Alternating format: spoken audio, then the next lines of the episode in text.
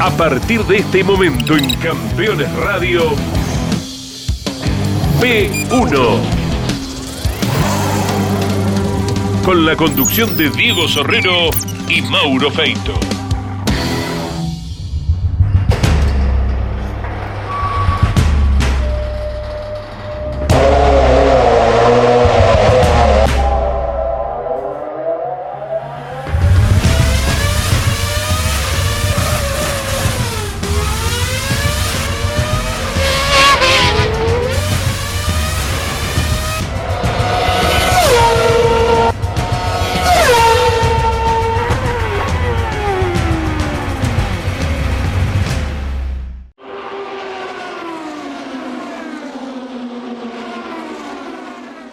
Ganó cuatro campeonatos de turismo carretera, la categoría más popular de la Argentina, ganó otros 11 campeonatos en el TC2000, en el Top Race, Agustín Canapino sabía que tenía que pagar derecho de piso si alguna vez subía su vara, potencialmente hablando como piloto, a nivel personal. Y vaya si la subió.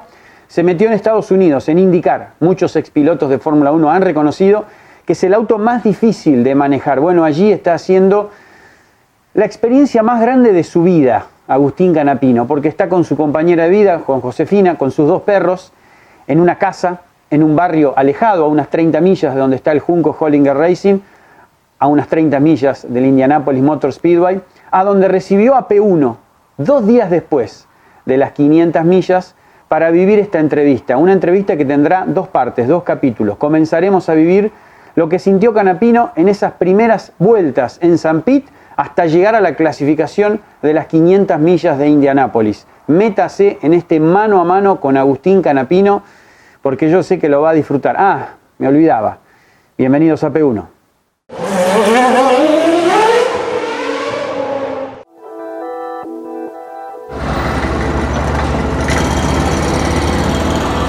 Saint Pi para mí fue una carrera que principalmente estaba lleno de nerviosismo, de ansiedad, de dudas, muchas dudas. Los días anteriores no fueron fáciles, sobre todo porque venía después de las pruebas en California y en Sebring, donde me costaba mucho. Terminaba muy cansado y, no, estaba, no estaba fino con el auto y sabía que iba a ser difícil San Pete.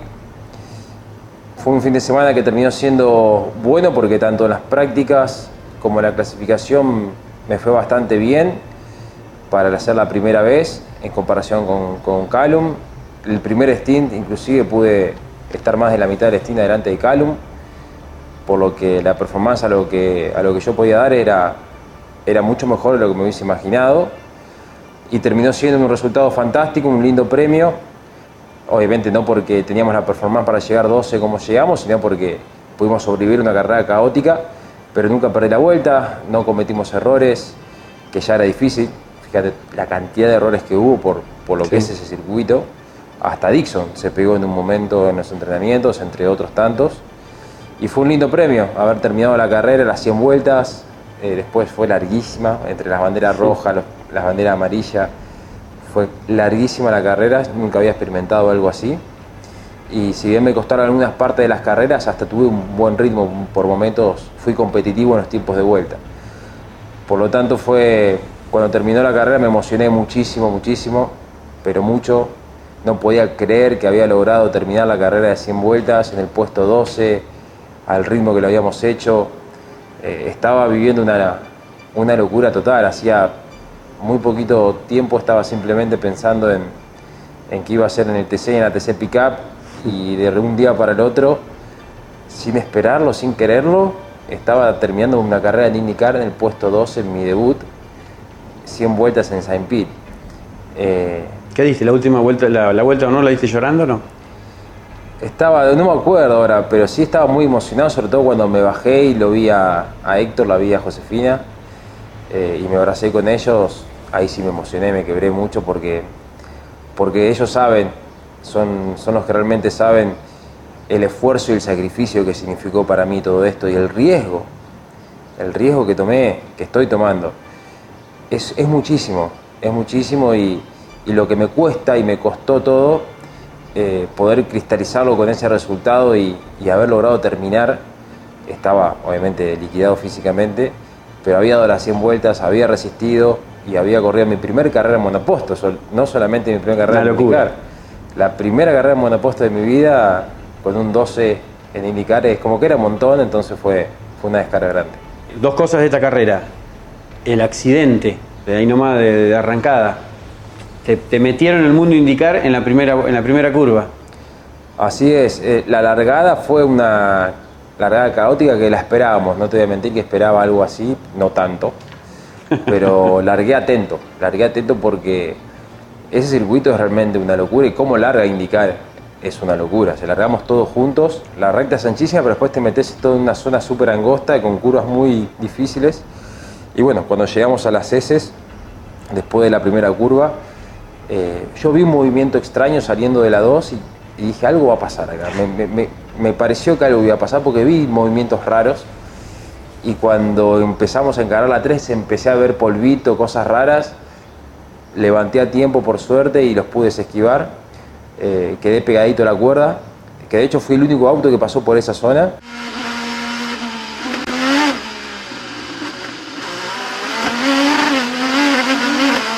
Una buena decisión en ese momento y, y zafé bien, pero Rijkaard adelante mío y Calum atrás eh, se salvaron por nada.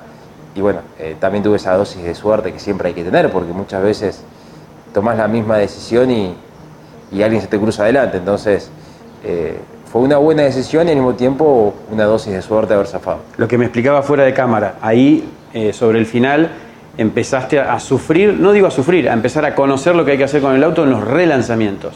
La parte que más me costó fue el relanzamiento, sobre todo porque yo nunca había vivido eso de, del freno de carbono que se enfría, de la goma del monoposto que se enfría.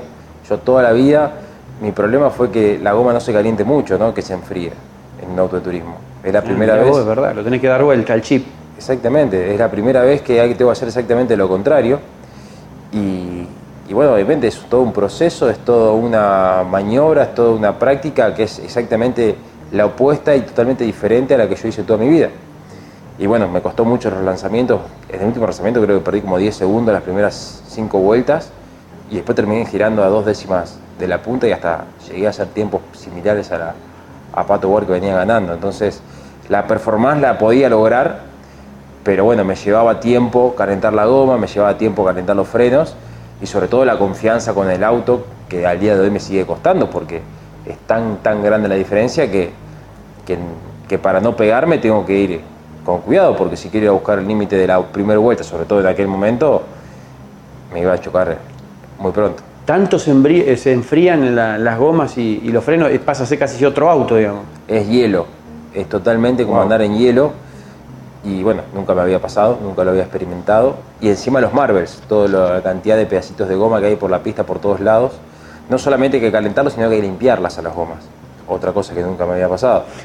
Entonces todo eso lo, sufrí mucho en los relanzamientos y bueno, fue anecdótico, pero me costó mucho tiempo y quizás la posibilidad de pelear más firme algo más en el final de la carrera.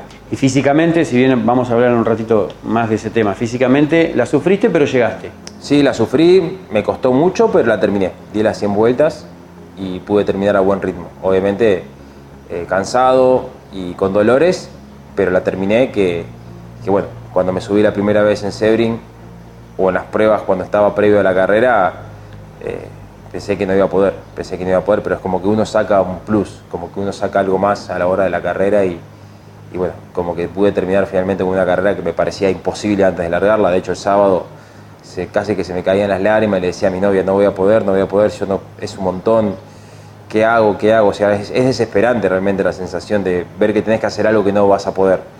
Y la pasé mal, la pasé mal, pero, pero se pudo y cuando terminé la carrera fue, fue sacarme un elefante de encima.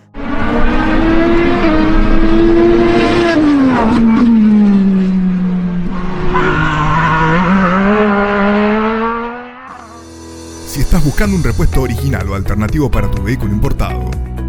CBM Auto. Años de experiencia. Miles de clientes satisfechos. Importador directo desde Estados Unidos y Europa. cbmauto.com. Yo, Norberto Fontana, te lo recomiendo.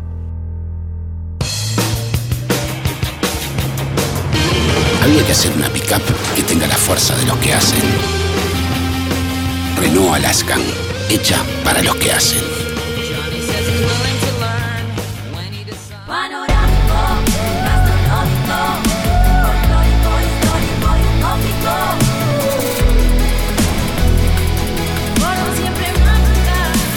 Córdoba Turismo, Gobierno de la Provincia de Córdoba.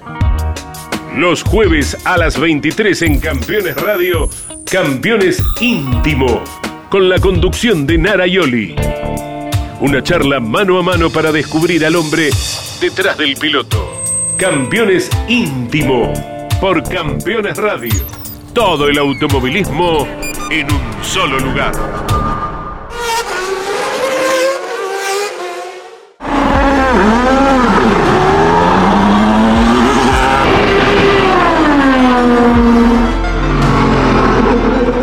Texas me pasó lo que Ricardo se imaginó que me iba a pasar, que mm, dos cosas. Primero, cuando llegué y vi lo que era ese óvalo,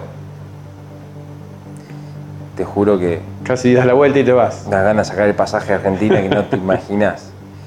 No, no, me lo habían advertido y eso por lo menos me, me lo anticiparon. Mira, te va, cuando llegues ahí te va a impresionar mucho. Estate preparado. Me lo había dicho Ricardo y me lo había dicho Calo. Que cuando llegas la primera vez, encima, sin haber hecho un óvalo en mi vida y con la poquísima experiencia en monoposto, era un montón. Ver ese óvalo. Es gigante. imponente los peraltes, eso es lo que te No lo podés creer. O sea, no lo podés creer. Son una pared, así. Y tenés que andar a 370 kilómetros ahí adentro con esos peraltes. No, no tiene sentido, o sea, realmente no tiene sentido. Y bueno, nada, el día anterior estaba, de hecho Ricardo se dio cuenta, eh, estaba con la cara como, como se dice el dicho, estaba como perro en bote, serio como perro en bote. Tenía un susto en el buen sentido de, ¿qué estoy haciendo? ¿Dónde me voy a meter? ¿Qué necesidad tenía?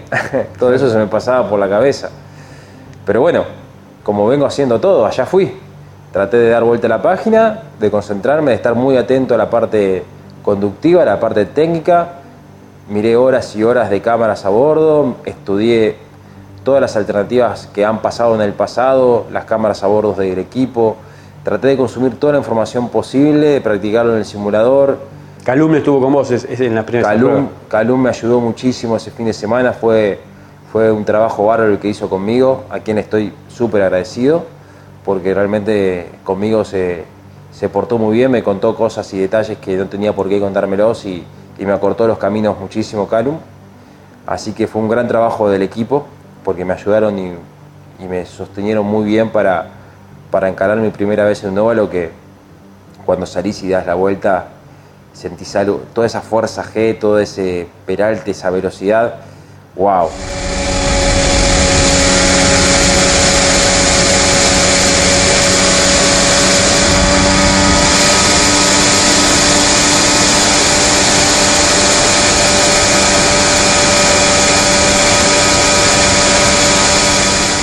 Nunca había sido tan rápido. No, nunca había sentido tanta fuerza G tampoco, porque si bien en, en Sebring y California sentís la fuerza G del auto, que es un montón, el óvalo es el óvalo, no, no, no, no tiene comparación. Y encima ese óvalo, que es el más extremo de- del calendario. Es como que te dan el bautismo de fuego con lo peor, no, no es que te largan de a poco, te dan con lo peor la primera vez. Fue una experiencia muy, muy loca que en el momento la sufrí, la pasé mal. ¿Cómo frenaste los mareos? Ah, eh, Porque es normal lo que te pasó, digamos. Sí. Nada. Con tiempo. Igual me hice todas las macumbas. Me compraba, me compraba unas pulseritas para las muñecas.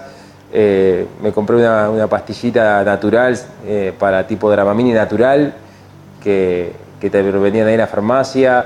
Traté de buscar consejos de alimentación, ¿viste? Le, le busqué toda la vuelta posible para, para tratar de que los mareos sean lo, lo más chicos que se podían. Igual eh, se sufrió bastante, bastante porque es, es una locura. O sea, realmente tanta fuerza G durante tanto tiempo es imposible no marearse. Claro. Bueno, esas fueron las pruebas. Bien. Y la carrera. Anduvieron muy anduviste muy bien en la carrera, Agustín. Mi mejor carrera fue la de Texas hasta el momento.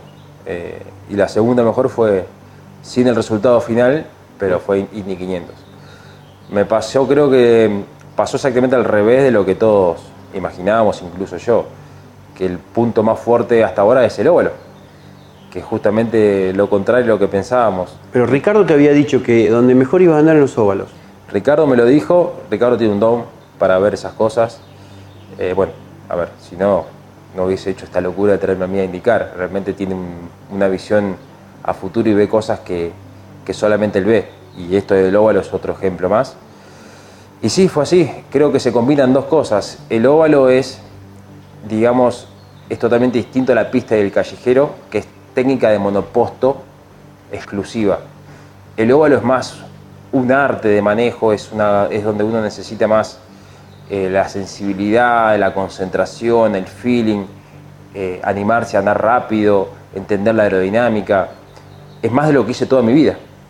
En cambio, la pista y el callejero es todo nuevo, porque la técnica de manejar un monoposto en ese tipo de, condiciones es totalmente diferente a lo que se hice toda mi vida. Creo que eso, sumado a que el equipo de Ricardo tiene un equipo donde en el óvalo le va bien, donde está claramente en una posición más competitiva que en las pistas y en los callejeros, esas dos cosas se suman y por eso terminó siendo hasta ahora el óvalo el punto más fuerte de, de la temporada. En Texas es como que te re- en un momento preguntaste que no querías molestar, que lo dejaste pasar a Calum.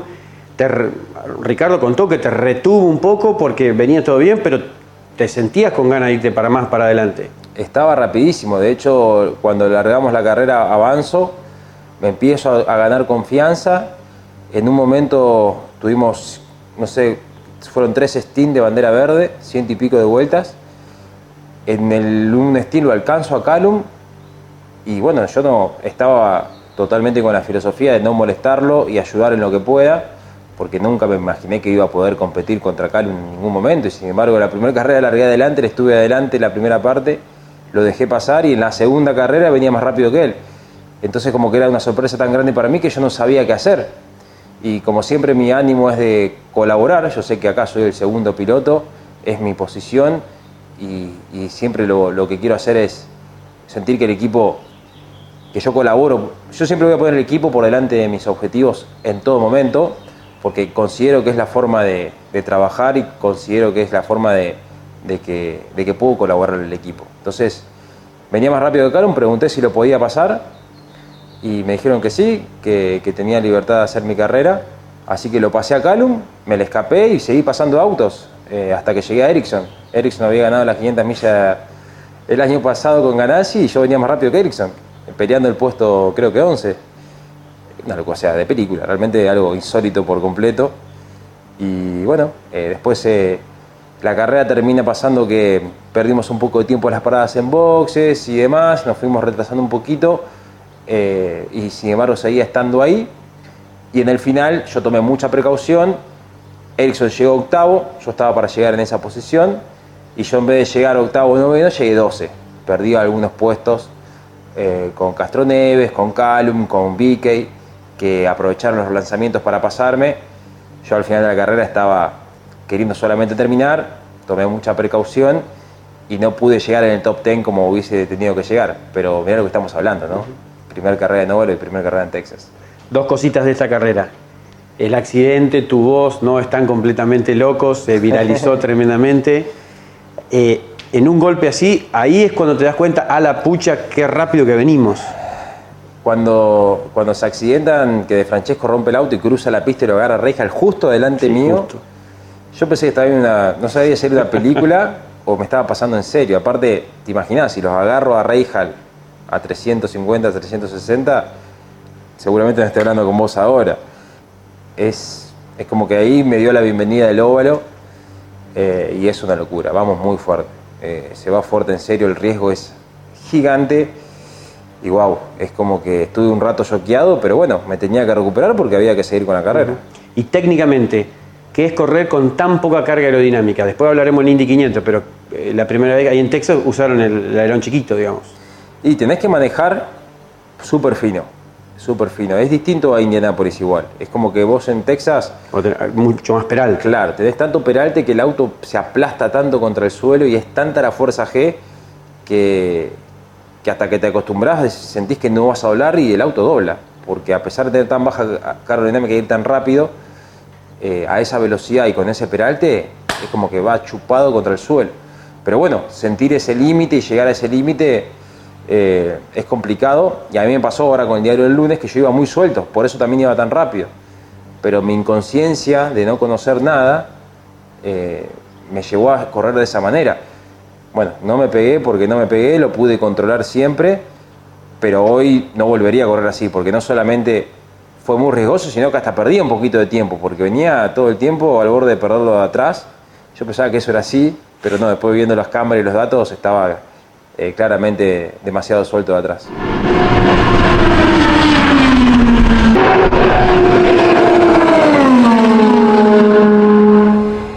Si visitas Miami, no extrañes lo que dejas por unos días. Visita Las Acacias, el gourmet argentino. Productos argentinos y regionales. Las Acacias, un punto de encuentro en Doral. Encontranos en la 82, 00 Northwest y la 14 Street.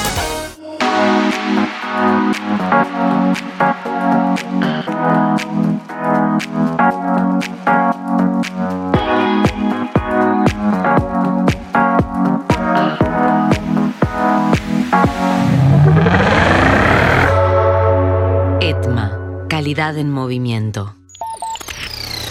Campeones, la revista de automovilismo. Toda la actividad nacional e internacional con la información más completa y las mejores fotografías.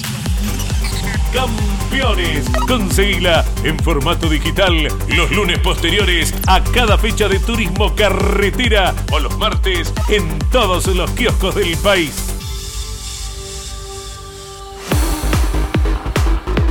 Todos los viernes en Campeones Radio. Fórmula 3 Radio. Un programa dedicado íntegramente a la información de la Fórmula 13 Metropolitana, la categoría de monopostos más importante del automovilismo en Argentina. Fórmula 3 Radio. Con la conducción de Andrés Galazo. Todos los viernes a las 15 en Campeones Radio.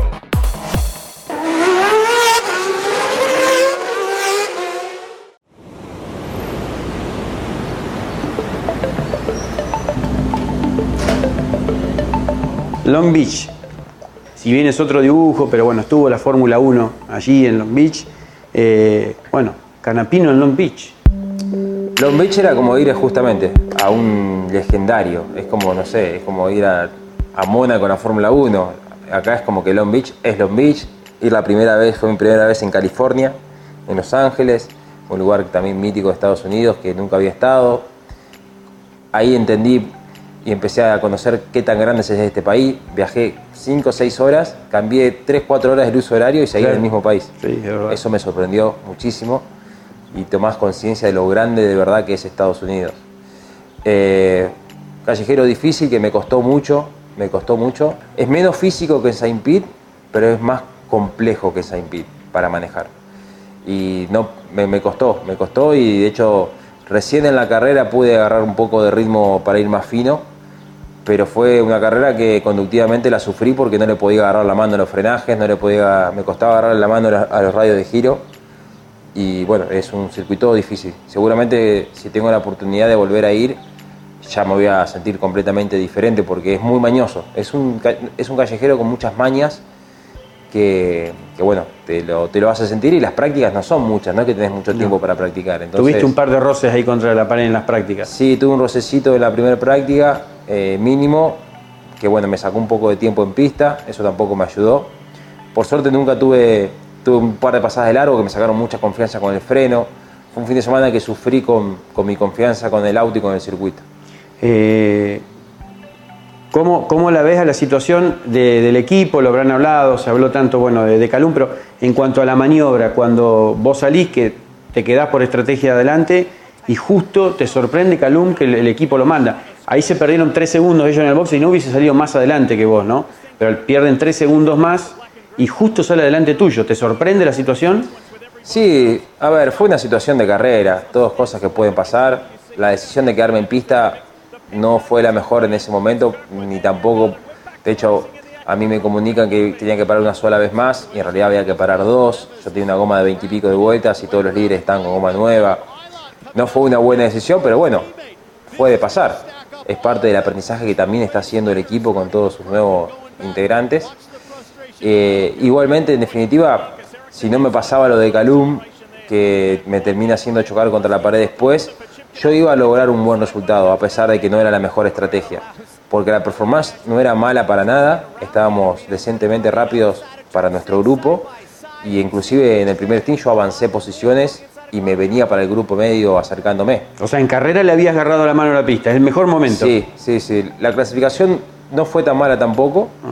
Eh, como que me costó mucho los entrenamientos, pero ya la clasificación, de hecho en, la segunda, en la práctica del sábado de la mañana, antes de la goma blanda, yo estaba entre los 15 inclusive por un momento, súper competitivo, pero nos viene pasando que con la goma verde nueva en los callejeros, tanto Calum como a mí, nos está costando la performance con esa goma. Entonces, sumado mi inseguridad con el auto, más que eh, estamos sufriendo con esa goma, eh, los dos quedamos un poco atrás. Así que, eh, bueno, volviendo a la carrera, la realidad es que era una carrera para, como una perspectiva para terminar quizás entre los 18 y 17. de hecho, yo venía peleando con mejor ritmo que, que, Rob y Rob terminó 18 después. O sea, ese era nuestro resultado de Long Beach. Pero bueno, pasó lo que pasó, lamentablemente, y tuve la mala fortuna de que cuando Castroneves intenta recuperar la vuelta, yo no sabía que, que Helio estaba con vuelta menos. ¿No, ¿No, te avisaron por radio eso? No, no. Sí. Lo mismo, o sea, son todas situaciones que, que el equipo, de hecho, hoy ya estamos mucho mejor. En aquel momento había eh, Ricardo, eh, Charlie, todos los integrantes de mi time están, o sea, todos los que estaban hasta el año pasado están con Calum, entonces es, es mucho, es muy complejo esto, es muy difícil. No podemos pretender hacer todo perfecto desde el primer día. Nos van a pasar cosas y nos van a seguir pasando cosas.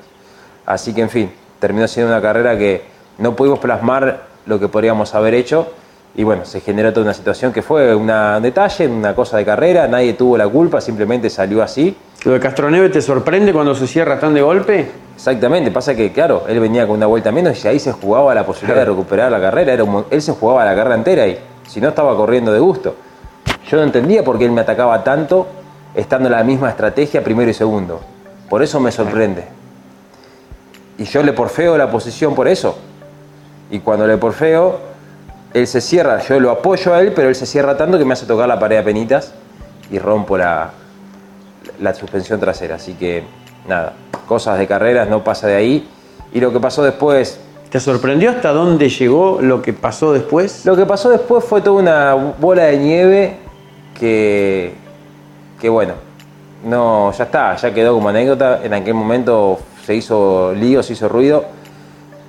Creo que nadie hizo nada a propósito, simplemente se cometieron algunos errores por la vorágine del momento y ya está. Prefiero que haya quedado ahí, que quede en el pasado. ¿Pudiste hablar con Calum? Sí, por supuesto. De hecho, yo quería hablar, si era por mí, yo hablaba al minuto, pero bueno, el que no, el que estaba todavía en esa vorágine era él pero también lo entiendo, él es chico, es la primera vez que le pasa algo así.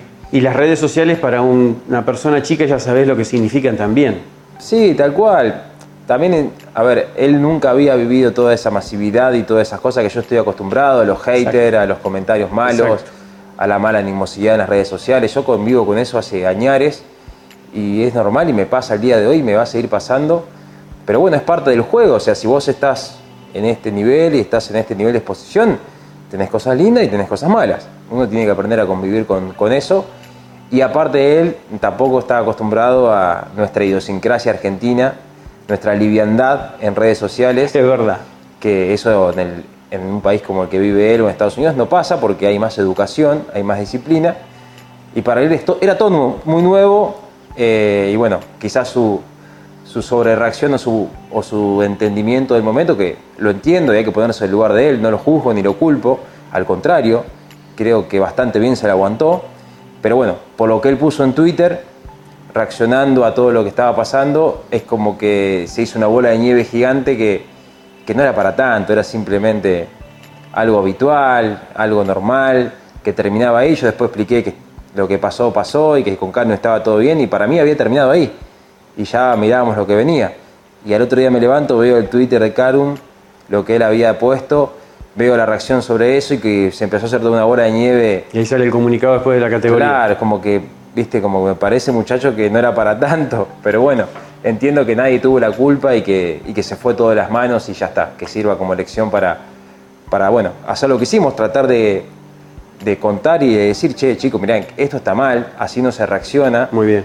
Estas cosas no se hacen, pero van a volver a pasar porque eso no lo podemos controlar, lamentablemente. Y es parte del problema de las redes sociales, no nuestro. O sea, le pasa a Messi, no nos va a pasar a nosotros. Es algo que, que tenemos que convivir y saber que, bueno, estamos en un lugar donde la exposición es muy alta y, y tenemos que aprender a convivir a veces con, con, estas cosas malas también. O sea, quedó bien la relación con Calum desde ese momento, no sé... De mi parte nunca hubo ni iba a haber problemas, porque yo entiendo que, que su reacción también hay que entenderla como él también tiene que entender que yo no tengo la culpa de nada, al contrario. No, no, no. Eh, soy más víctima que él, porque sin beberla ni comerla me recibí hasta, caí en la volteada, eh, perdí una carrera, pero yo no tengo la culpa de todo lo que pasó. Y eso fue lo que hablamos, él lo súper entendió, entendió también que por ahí él no reaccionó como tenía que reaccionar, yo le dije que al contrario, lo entendía, lo acompañaba y que cada uno reacciona como puede. Pero acá nadie era culpable de lo que había pasado. Simplemente eh, aprender y saber que, bueno, estas cosas lamentablemente pueden volver a pasar.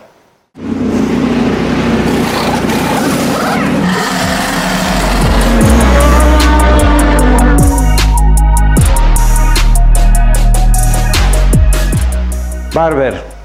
Bueno, increíblemente. Cuarta fecha, primer autódromo para Canapino. Habías eh, girado en, la, en las terma, el Thermal, la, prueba de pretemporada. Eh, circuito Bravo también como autódromo. ¿Cómo fuimos encontrando los límites ahí? Barber fue una pista que, bueno, todos me habían dicho que era la más física y así fue. Después de las pruebas la pasé muy mal, estuve dos días con náuseas, muy mareado. Claro, nunca había vivido tanta fuerza G en un circuito en mi vida. Yo pasé un auto de turismo toda la vida, a tener que andar en barro que tiene cuatro y medio, cinco curbones, subidas, bajadas, todo en un minuto. Y bueno, te imaginas que, que Grosjean me dijo que después, viniendo la Fórmula 1, fue a Barber y terminó liquidado. Tuvo que pedir terminar la prueba porque no aguantaba físicamente. Si le pasó a Grosjean, imagínate a mí. Bastante duro, hice como ochenta y pico de vueltas ese día, pero terminé, de hecho, pata para arriba, porque estaba liquidado liquidado. Cuando, te, cuando decís que terminas así, ¿cómo terminas? ¿Qué, qué te, te, duelen que los músculos, a el, mí me, el, el, los hombros? Lo que más me pasaba, aparte del cansancio del muscular y físico de aire, es la fuerza G, mi estómago. Claro. porque, a ver, eh, nunca nada parecido. Entonces, de nada a eso. Es como estar ahora, es como que ahora, ahora te pongan a manejar un, un, un avión casa de guerra. Y lo único que hiciste fue que manejaste la ruta un auto. Literal que es así la diferencia. Entonces, obviamente, al principio te va a costar y te vas a descomponer. Después, con el tiempo, el cuerpo se empieza a acostumbrar. Pero bueno, eh, la pasé mal, la pasé mal. Después en la carrera terminé siendo una carrera que fue la primera carrera que, ok, largué, a diferencia de las, de las tres anteriores. Texas terminó siendo una carrera que pude atacar, pero porque me iba tan bien el auto y iba tan rápido que avanzaba. Pero no, no, después en el final como que me abataté y me quedé ahí. Eh, en Barber no, en Barber ya corrí con otra actitud, intentando ir para adelante. De hecho, en primera largada paso tres autos, avanzo, me le pongo la cola a Calum y, hago todo el steam pegado a Calum y pegado a Raihal con muy buen ritmo. Y después, bueno, lamentablemente fui perdiendo tiempo por distintos motivos, eh, no acertamos con la estrategia final y me terminó dejando 26, pero porque nos pasaron cosas durante la carrera que nos sacaron performance eh, una carrera que fue súper lineal y llegaron 26 autos. Entonces, el resultado final no parece bueno, pero yo en lo personal estaba muy contento con la carrera que había hecho, porque había podido seguir a Calum por más de mitad de carrera, había podido andar a buen ritmo, había podido avanzar. Y bueno, me quedó el saborcito amargo de no plasmar un, un resultado mejor. En una carrera que llegué 26, pero creo que llegué a 10, 15 segundos del 15. Llegamos todos apretados. Uh -huh. Fue una carrera un poco atípica en ese sentido. Todo lo contrario de Saint Pete, fue Barber y bueno, eh, no, no, pude sacar una, una, buena posición final, pero sí en lo personal me volví contento por mi evolución. Empecé a hablarme un poquito eh, de, de, de un autódromo eh, de setups, alturas, podés tocar la caja, eh, los mapas de, de inyección, ¿cómo, ¿cómo, lo vas, lo fuiste aprendiendo ya en tu cuarta carrera? Eh, eso, te, te, digo la verdad, es lo que menos me cuesta porque es más lo que hice toda la vida. Entonces todo lo que es el setup, todo lo que es cambiar de mapas, eh, ahorrar combustible, ahorrar gomas, administrar el auto, todo eso es algo que obviamente a otro nivel, de otra manera, pero es algo que no me ha costado y lo que más me cuesta es la parte de sentirme cómodo con el auto y poder manejar el auto y que el auto no me maneje a mí. Entonces, ¿Hoy por hoy te, te, sigue manejando el auto? Sí, me sigue, me sigue. Yo estoy lejos de sentirme el Agustín que era eh, manejando un TC o un TC2000. Lejísimos, porque yo me subí a un TC, a un TC2000, a un Top Race y, y yo iba al límite con el auto todo el tiempo y lo podía exprimir y lo podía entender, conocer. Hacías lo que quería con el auto. Claro, ahora el auto juega conmigo y yo no le estoy cerca del límite. Obviamente, vos me, me, miro ahora como arranqué en Sebring el año pasado y soy otra persona por completo, pero todavía muy lejos de poder realmente sentir, ok, lo estoy dando todo. La parte buena es que todavía siento que me falta mucho, sin embargo estoy siendo súper competitivo a esta altura del año y eso me motiva, porque claramente lo que me parecía que era imposible, porque para mí era imposible que yo pueda ser competitivo en indicar, y que yo pueda terminar carreras, porque literal me parecía eso y sentía eso, ok, o sea, estoy a mitad de camino y sin embargo estoy terminando carrera, estoy siendo competitivo y, y, bueno, me motiva, me motiva a poder, a seguir como estoy haciendo, a ponerle todo. Para explicarle al público, eh, te escuché en algún otro momento decir eh, cómo cambia la carga aerodinámica según la altura del auto por cuando vas perdiendo combustible o el gasto de la goma, ¿cómo, cómo es eso? Sí, el auto. A grandes rasgos, digamos. Claro, bueno, el auto es, eh, como todo monoposto, es súper aerodinámico, muy, muy sensible a la altura. Obviamente la aerodinámica de un auto de carrera es por los alerones, por supuesto, pero sobre todo la gran parte de la aerodinámica es por el efecto suelo, sobre todo no indicar, o como un Fórmula 1. Entonces, cuanto la, altura del auto es fundamental, cuanto más perfecta está la altura del auto contra el piso, más efectiva es la carga aerodinámica. Y eso se logra con obviamente puesta a punto y presión de gomas, porque la presión de goma es muy sensible a la altura. Cuanto más alta la presión de goma, más sube. Entonces, encontrar ese equilibrio y el punto justo para sacar el máximo provecho es lo más complicado. Así que bueno, eh, encontrar eso cuesta, me sigue costando, estoy mejor que al principio, pero es toda una técnica y un aprendizaje bien diferente al que yo siempre hice, porque tenés que encontrar el punto justo entre temperatura de goma, temperatura de freno, presión y aerodinámica. Yo veo que Calum, por ejemplo, lo hace con mucha naturalidad, a eso le sale automático y lo, él, él, lo hace como yo lo hacía con el TC o el TC2000, el momento justo de apretar, el momento justo de... Que él corrió siempre en monopostos. Él siempre corrió en monopostos y está acostumbrado a estas velocidades, entonces, eh, bueno, a mí me pasa al revés, yo estoy descubriendo todo y encima, sin, destruir el auto a Ricardo cada vez que salgo a pista, porque si yo voy a buscar los límites de una, ya me hubiese pegado un montón de veces eh, ese equilibrio es, es complicado.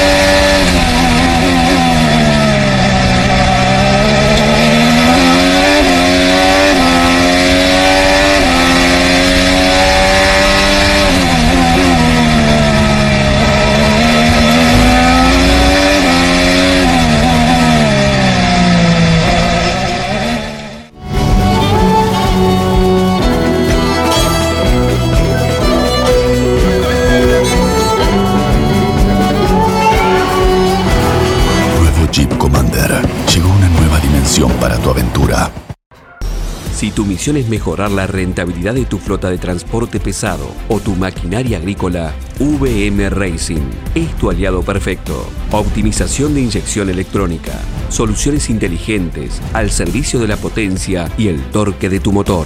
Porque tu cosechadora debe cosechar, porque tu camión debe transportar. VM Racing, nos vas a recomendar. Desafía tus límites. Tonino es tu mejor opción.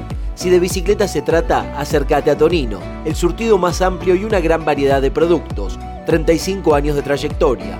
Visítanos en nuestras dos sucursales, Lomas de Zamora y Lomas del Mirador. Seguinos como Bicicletas Tonino, www.bicicletastonino.com.ar. Rus Seguros es la primera empresa en ofrecerte asegurar tu moto. 100% online y de la manera más simple. Rus Moto, cotiza, elegí la cobertura y contrata 100% online. En cualquier momento y en cualquier lugar. El seguro de tu moto al alcance de tu mano. Rus Moto de Rus Seguros. Asesorate con un productor o contrata en Rus Moto 100% online.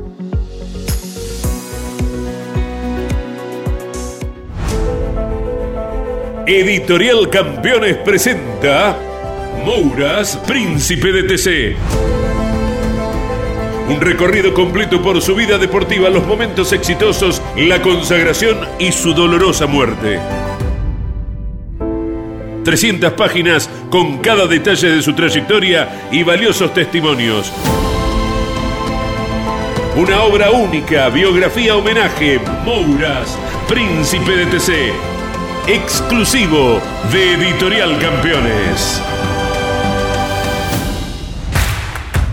Comunicate con este programa. Deja tu mensaje de texto o voz al WhatsApp de Campeones Radio. 11 44 75 00 00. Campeones Radio. Todo el automovilismo en un solo lugar.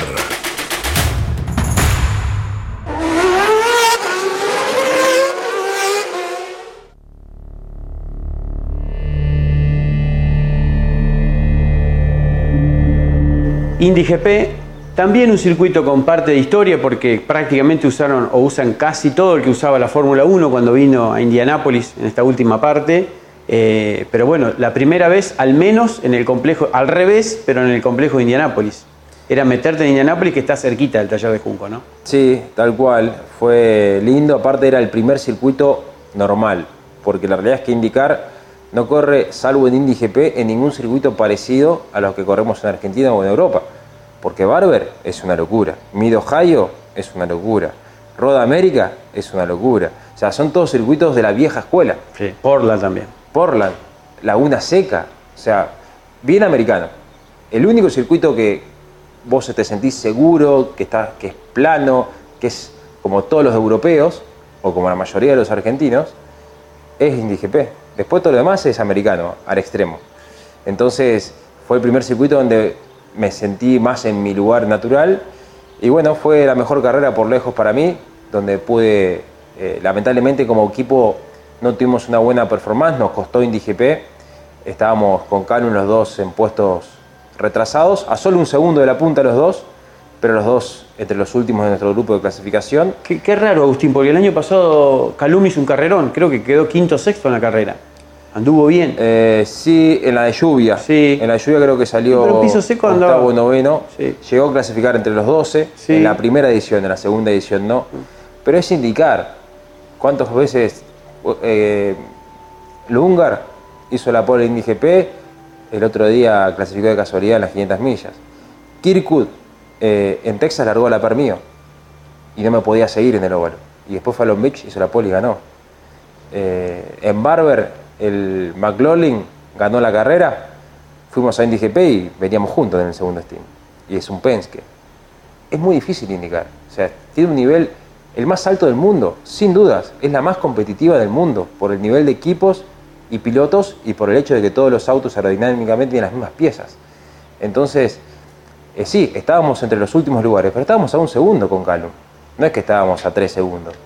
Entonces, eh, nada, hay que ser, hay que analizar las cosas en su contexto y yo creo que más allá de que nos cuesta, obviamente, porque somos el equipo más nuevo y el más chico de la categoría, lo que hace Ricardo es, es impresionante, hasta dónde está llegando y hasta dónde ha llegado eh, siendo tan nuevo, lo que ha armado el equipo que ha armado para competir, porque competimos contra las grandes estructuras, es realmente para, para sacarse el sombrero. Eh, buena clasificación, a dos décimas de Calum. Sí, en realidad eh, hay que mirarlo. Él clasificó el grupo después con la pista que había lloviznado. Que en realidad al- casi la misma diferencia con la punta. Vos normalmente para analizar las clasificaciones de IndyCar nunca tenés que comparar un grupo con otro, porque la pista cambia mucho. Sí se compara la diferencia con el primero, que en promedio siempre es muy similar. Yo quedé a un segundo y medio, eh, perdón, a un segundo 0,5, no y medio, a un segundo 0,5 décimas de la pole y Karun quedó a un segundo. Yo quedé básicamente y a dos décimas en general, pero él con una pista mejor, porque los tiempos de toda esa tanda fueron mejores.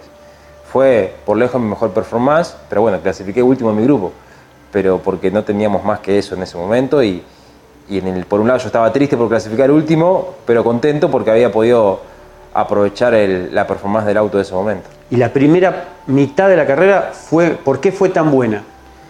Porque el auto en carrera estaba mejor que en clasificación, con la goma dura andaba uno de los problemas que venimos teniendo, normalmente nos pasa que hasta ahora la goma dura, el auto es más competitivo que la goma blanda, en los callejeros sufrimos más, en las pistas no tanto, en Bárbara estábamos mejor, pero acá en el Indy GP nos costó la goma blanda, la goma roja, y bueno, el auto me respondió bien, el auto me permitió ir para adelante, hacer buenos stints, y pude, pude avanzar durante la carrera hasta que llegó el momento de la última parte que, que fue la que más me costó. Creo que fue un poco por mi físico y otro poco porque pusimos una goma dura usada. Las dos cosas se juntaron y en vez de llegar 18 como llegó Calum, porque yo fui tres cuartos de carrera delante de Calum hasta el último steam, eh, llegué 21. Pero podría haber maximizado el resultado y, y haber llegado 18, 19 si eh, estaba un poquito mejor físicamente o salía un- con un solo pescar que salía yo ya me acomodaba, pero fueron 80 vueltas en verde. Sí, es verdad. Fue una locura. Y el hecho de, de no acertar con esa decisión de la goma en el final, pero bueno, que lo mismo, a veces esas cosas pasan. Y la frase, "Ven- a buscar que estoy todo acalambrado. Sí, eso fue simplemente porque salir del auto no es fácil. Sí, es verdad. Obviamente sé que se viralizó, se exageró un poco la situación, pero salir de un indicar es re complicado, no es, no es sencillo. ¿Y qué me había pasado? Algo que no se supo. A mí no me andaba el- la remera del aire acondicionado, entonces el calor que hacía de adentro era impresionante. No sé por qué, bueno, algo pasó que, que no anduvo el aire acondicionado, o sea, la sufría esa parte. Yo me quería bajar del auto porque hacía mucho calor. Y como no es fácil sacarse todo, pedí una manito porque estaba todo acalambrado. En un momento que en, en la última parada te tiraron como agua. Claro. Bueno, otra de las cosas que también toca sufrir por ser un equipo nuevo, eh, cosas que pasan, eso es lo que la gente no sabe. Es todo realmente cuesta arriba porque somos nuevos y es un equipo que está en aprendizaje y en construcción. Y bueno, eh, por eso yo me quería bajar el auto rápido. Y como estaba acalambrado, quería que me ayuden a sacarme las cosas. Claro, claro, claro. Nada, no pasó de ahí, simplemente fue eso, pero nada, como todo en redes sociales, a veces se- exagera un poco. Correcto, Pablo. 20 terminamos. Difícil. Sí, necesito ayuda, estoy totalmente acalambrado, no puedo estar acá.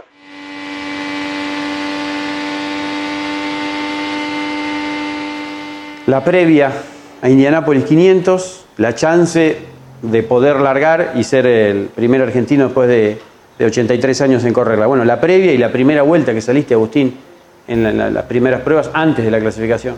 Y llegar a Indianápolis, eh, andar en el óvalo de Indianápolis es como que, como que estás, era todo surrealista, era todo muy real, todo muy real. Tener que salir ahí, andar de verdad. ¿Nunca habías venido a las Indianápolis 500? Nunca, nunca. Yo soñaba, yo lo digo de verdad, o sea, yo soñaba con venir a verlas, con ser parte del público era mi sueño. Imagínate tener que correrlas. Fue, desde el primer día fue, aparte ya estar ahí, vivir el mes de mayo, todos te hablan del mes de mayo, del mes de mayo. Como que estás viviendo una película, eh, estás viviendo un sueño total. Y al mismo tiempo la concentración absoluta de, bueno, ver qué pasa. Ya las pruebas de los Open Test habían sido buenos y desde la práctica nos pasó un poquito como en Texas. O sea, el auto anda en el óvalo, el auto de Ricardo es un auto que, que es competitivo y si bien arrancamos un poco lejos, eh, fuimos acomodándonos. La parte negativa fue que Calum sufrió todo el tiempo con el balance del auto y la confianza y como que tuve que hacer mi, mi camino sin, sin su referencia y eso fue, fue complicado. Pero bueno, fuimos siempre avanzando y estuvimos cada vez, cada día que pasaba estábamos un poco mejor. Un poco mejor, un poco mejor, yo con más confianza, agarrándole la mano, el auto cada vez un poquito mejor, entendiendo un poco más todo y como que siempre fuimos en aprendizaje y en evolución constante. Bueno, hay un programa que Marshall Pruitt pidió subtitularlo de P1 y fue publicado en racer.com en el 2018 o 19, no recuerdo.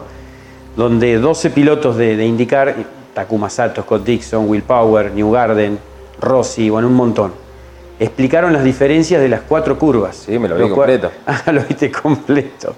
Eh, ¿Cómo son las cuatro curvas de Indianapolis? Porque Ahora falta la, la- la expresión de Canapino. Y coincido con gran parte de todo lo que dicen, son realmente diferentes. Rossi, por ejemplo, en ese momento me sorprendió, dice, no, la 1 tenés que ver, por ejemplo, eh, a qué hora pasás por la sombra, cambia la temperatura. Increíble, me quedé Tal cual. sorprendido. Cuando empieza a caer el sol, la primera curva que recibe sombra es la 1. Entonces ya la 1 vos pasas a tener otro grip, porque la goma se calienta menos. Así que eso cambia también. Lo que sí noté es que las curvas son más difíciles o menos difíciles según el viento.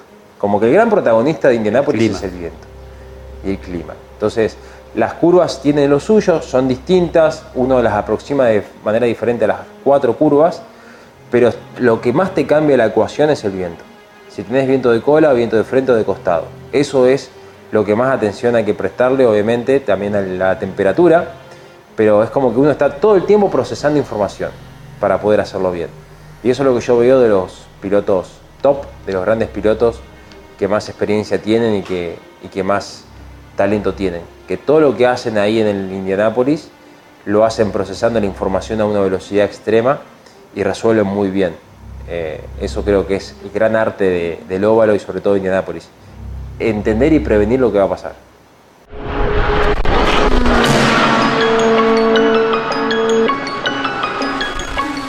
Clasificación, el día de la clasificación es una carrera, es una carrera aparte la clasificación.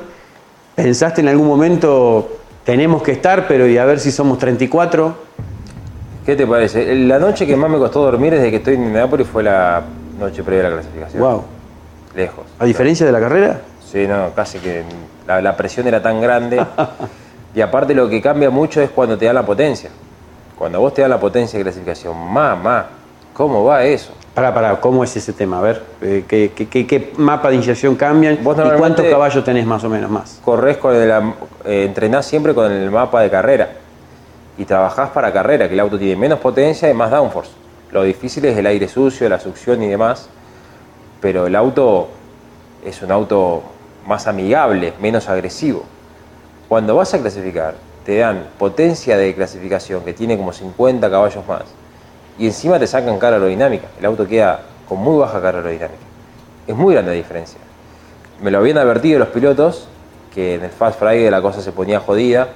De hecho, Ferrucci nos tocaba hablar juntos en Indy GP y preguntándole sobre Indy 500 me dice, vas a ver el Fast Friday. No conozco piloto que disfrute del Fast Friday porque vas muy al límite.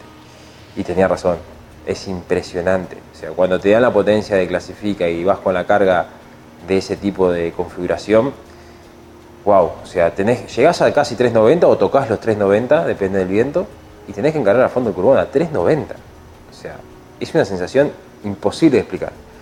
Y, y bueno, te estás Nunca la viviste en tu vida. No, pero ni cerca.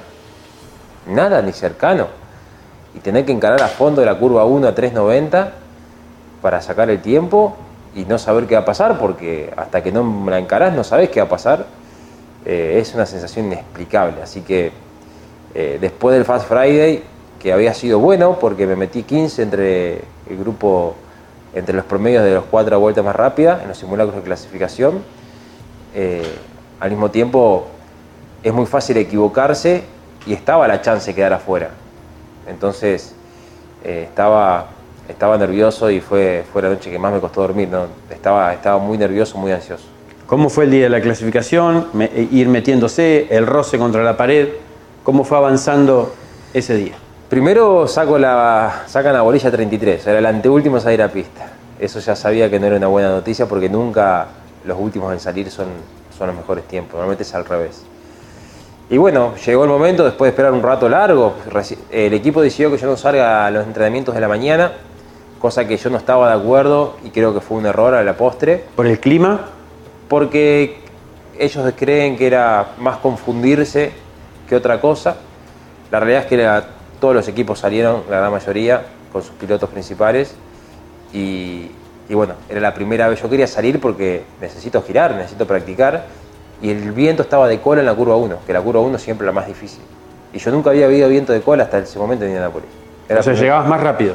Claro, la primera vez que tenía viento de cola en la curva 1, o sea que la curva 1 llegabas rápido y, y- tenías menos aerodinámica.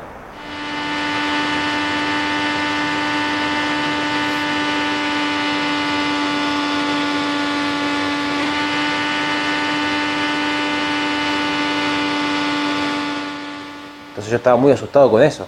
Y tenía que salir sí o sí a hacer la vuelta de clasificación, primera vez, primera vez con viento de cola, mi segundo día apenas con configuración de clasificación, iba a llegar a 3.90 y tenía que ganar la curva 1 a 3.90 sin haber experimentado nunca antes. Era un montón.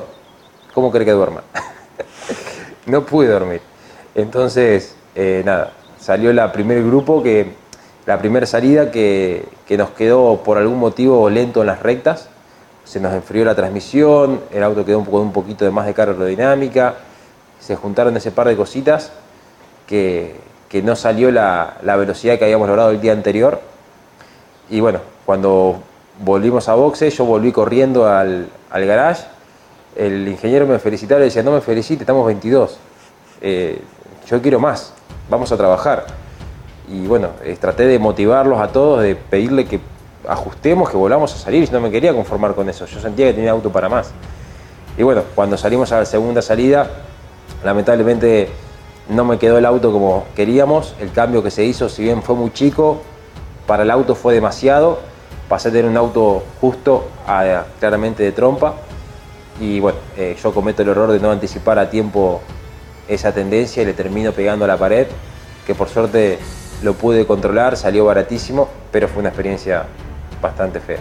Controlaste bien, porque parece que es normal la maniobra, pero estamos en una maniobra a 300 kilómetros por hora mínimo doblando ahí. Fue una locura. Eh, de hecho, Dixon me felicitaba, McLaughlin me felicitaba, los pilotos me felicitaban porque ellos saben lo, lo que pasó. Porque yo encima cuando le pego a la pared sigo a fondo. Exacto. Y cuando voy a empezar a encarar la curva 2 me di cuenta que estaba roto. Y ahí levanto. Si yo la encaraba, lo perdía. Fue esa fracción de segundo que yo en mis ganas de querer seguir clasificando, de querer mejorar, cometo el error de seguir a fondo cuando veía que le iba a pegar a la pared, levanto sobre el final, pego con la trasera y sigo a fondo. O sea, realmente fue un acto de inconsciencia hoy con el diario el lunes. Y cuando veo que está roto, ahí levanto y lo empiezo a controlar, lo empiezo a controlar y lo puedo sacar, sacándola baratísima. Una vez que quedaste adentro, ya estaba todo confirmado, bajó la tensión, te tranquilizaste un poco, festejaste, te pusiste contento. Estaba caliente porque estaba 27 y yo sentía que estaba para mucho más. Entonces, estaba caliente con esa situación, pero al mismo tiempo cuando terminó todo, bueno, ok, estamos adentro de las 500, no tenemos que ir al domingo a definirlo.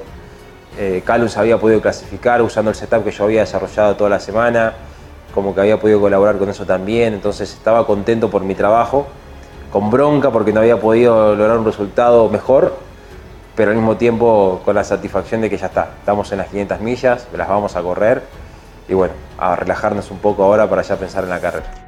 Estoy seguro que le gustó, ¿no? Qué lindo mano a mano tuvimos con Agustín en su casa en Estados Unidos. En ese momento se preparaba para el callejero de Detroit, bueno, ya se enteró, lo vio por P1, la rompió Agustín en este callejero tan pero tan complejo. Se viene una segunda parte muy sentimental, donde contará cómo fue el llamado de Ricardo Juncos, eh, cómo fue pedirles permiso, a, no sé, a Gustavo Lema, avisarle a la ACTC, es la máxima figura del turismo carretera.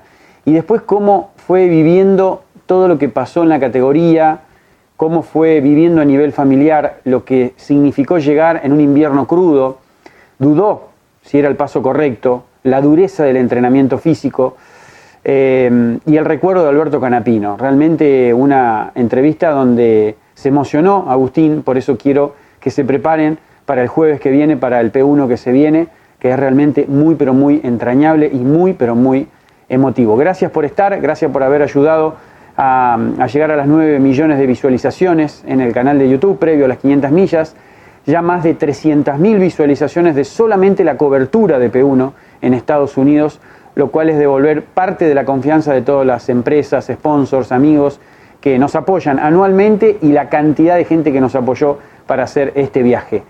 Que ojalá no sea el último para este año, ¿eh? puede haber alguna sorpresa. Prepárese para el jueves que viene porque nos vamos a meter en una parte muy sentimental, muy sentida para Agustín Canapino, a quien estamos disfrutando nada más y nada menos en indicar.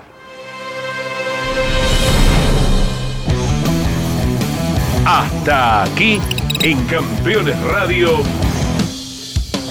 P1. Con la conducción de Diego Sorrero y Mauro Feito. Campeones Radio. Una radio 100% automovilismo.